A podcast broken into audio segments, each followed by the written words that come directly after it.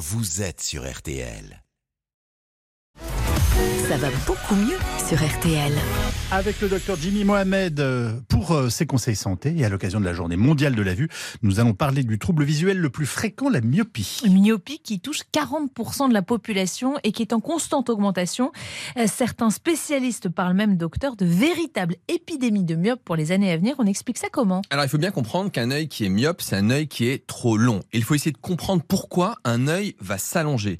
Un des éléments majeurs dans le développement de la myopie, c'est le temps que vous allez passer dehors, en extérieur, car la lumière du jour, eh bien en fait, elle est protectrice de la myopie. La lumière du jour empêcherait l'œil de s'allonger et de devenir myope. Mais Ex- comment? Exactement. Lorsque vous vous exposez à la lumière du jour, votre rétine va produire une hormone qu'on appelle la dopamine. Oui. Et cette dopamine, elle a la capacité de bloquer la croissance au niveau de l'œil. En clair, plus vous êtes dehors, moins votre œil sera allongé et moins vous aurez de myopie. De nombreuses études montrent notamment chez les enfants que ceux qui pratiquent peu d'activité en extérieur ont plus de risques de devenir myope que les autres. D'autant qu'avec les écrans, on passe de moins en moins de temps en extérieur. J'imagine que ça aggrave encore plus le problème. Oui, car l'œil a une capacité d'accommodation, à la manière d'un appareil photo qui fait la mise au point en fonction de la distance. Et à force d'être derrière les écrans, eh Oui. bien l'œil n'accommode que sur de très courtes distances. Il va devenir plus gros, plus musclé, mais finalement plus feignant. Et c'est comme ça que la myopie s'installe.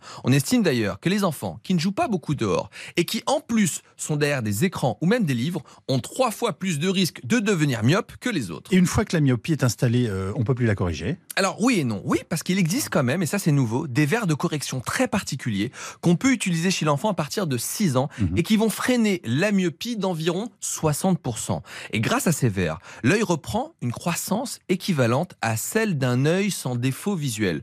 Le seul obstacle à ce jour, c'est un, le coût, ça coûte entre 300 et 400 euros, donc c'est assez cher. Et puis malheureusement, une fois que la myopie est installée à l'âge adulte, eh bien ça ne marche pas. Bon, justement, vous avez des conseils pratiques pour les adultes? Oui, c'est d'appliquer la règle des 3 x 20, toutes les 20 minutes. Pendant 20 secondes, regardez à 20 mètres pour obliger votre œil à faire une sorte de gymnastique d'accommodation. Et puis, soyez vigilant sur l'environnement lumineux. Consulter son smartphone dans l'obscurité totale eh bien, serait plus néfaste pour sa rétine que de le regarder en plein jour, toujours à cause de cette dopamine qui manque dans le noir. Rien de pire donc que de regarder son téléphone dans le lit juste avant de dormir.